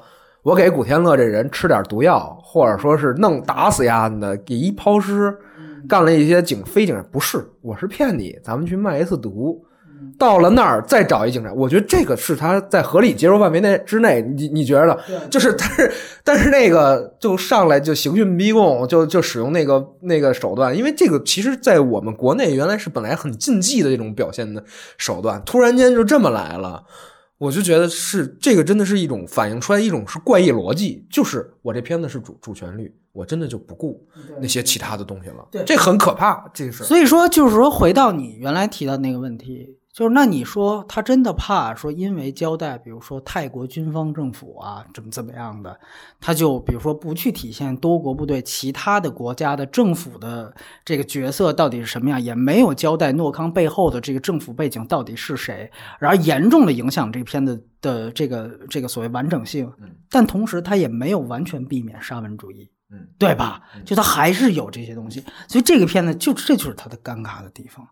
而你说，就比如说，当然另外一种，你比如说，比如说，属于我就是狠了，我就是，呃，我就是没拿对对手当人了，可不可以？我没拿其他国家当人了，可不可以？但是我成就了一个完成性，比如像《唐探》，嗯，《唐探》就是一个特别典型的《唐人街探案》呢，它其实是一个喜剧片儿。它是一个喜剧片，但实际上你会发现，它的所有喜剧的点和它那个所谓的悬疑性的那个故事，全部是建立在泰国警察都是又蠢又傻嗯这样的一批人的前提下。就是我在地下扔下一些什么小球，这帮警察追出来啊，一踩小球噼里啪啦一摔啊，电影院的这观众乐得牙都笑崩了。完了之后，这片子就卖了。它都是建立在这种情况下，就是说，但是你说它完成度确实是比较高，这个我必须承认。但是说句实话啊，我就说这么一句话，就是你就咱也再也别嫌人家美国人原来的片子辱华了，就是因为。他就没拿你当回事，就像你现在也没拿泰国人当回事一样。就是我唐探，我在大陆我卖个八个亿，我就已经抖起来了，是吧？我管你泰国人喜欢不喜欢呢，我就辱你泰国了，辱泰怎么了？对吧？反正我是拍给我自个儿人看的，是吧？我把你们全写成傻逼，行不行啊？对吧？他这这是一种，但我觉得。首先呢，它还能博取一个完成度上的东西，但是说句实话，我从这个这个怎么说呢，更宏观的角度，我我不太喜欢，我觉得这是一种比较 low 的一种成就完成度的方式，对吧？还是要有一客观心态，否则的话，咱就别老嫌人家美国人原来的片子辱华，因为在你没改革开放的时候，你的中国市场的电影票房为零的时候。那我拍片子，我辱你一下华，我是给我北美的观众看的，不是为了我也对呀，我不是为了迎合你。你知道他们说了一个特别好的一个例子，我这里面我可以再重复一遍，就是独立日系列。就是《独立日二》，大家都知道，今年上映，各种跪舔中国，里边又用他妈 Angelababy，又用这个各种的 QQ 啊，什么蒙牛牛奶，又各种大硬广，完了主创也来华各种舔，就是为了说在中国说能捞点票房。但是你知道吗？说二十年前的威尔史密斯那版《独立日一》，导演都是一个艾米丽奇，但是那里边说就是讲这美国总统，里边有美国总统戏，说讲他跟世界名人合影的时候，里边就有达赖的合影，就跟达赖的合影，人家就是这么表现。为什么？因为你九六年的时候，你的这个电影市场就是零。对吧？你当时只允许十部这好莱坞片子上，完了最高的一部几千万，一个亿左右，然后给我们分账还百分之十。我为什么要成就你？然后我北美的当时的市场规模那是多大，对不对？那跟现在一比一边大，北美就没变呀、等于是。所以你就想知道，那他当时当然辱华，他不拿你当回事儿，所以。还是那句话，现在中国遇到的很多问题，或者现在我们的这个国家在拍摄很多题材上，开始面临的问题，很可能就是我们一些左派人和一些影迷原来骂好莱坞、指责好莱坞的一些问题，就是在潜意识当中，你也在关塔那魔化，你甚至就就不去掩饰的去表现这些东西，对吧？那这就是一种大国沙文主义。这就是一种说我是大国，我在你那儿我横着走都不可以，那这就是大国强权啊！说白了就是我强国有理，炮舰外交嘛，对吧？说白了就是这样。那我觉得这个事情咱们就说到这儿，那就是说，那你那你也别嫌人家那就是这样，对吧？所以说，当然他这这些全是外延环节，所以我觉得基本上也就是就是再聊聊。对，所以就是说为唐探洗一下白，还是刚才那个问题，他在他在泰国那个他要讽他讽刺的那些泰国人身上，其实是投射了很多中国的东西，因为我们没法拍嘛。那你可以比如说北洋政府，你可以把它放到民国，或者说你不要给它具体某一个国家。就是为什么我还说《战狼》虽然也是绝对的民族主义的电影，但是它雇佣兵化了呀，对不对？你为什么你跑人家泰国？而且说句实话，你这东西你想想看，泰国这原来泰国火之后，人家是希望做这个广告拍片子的，给你各种都属于这种接待机会。bodies, let the go, let the bodies, hit the go, let the bodies, hit the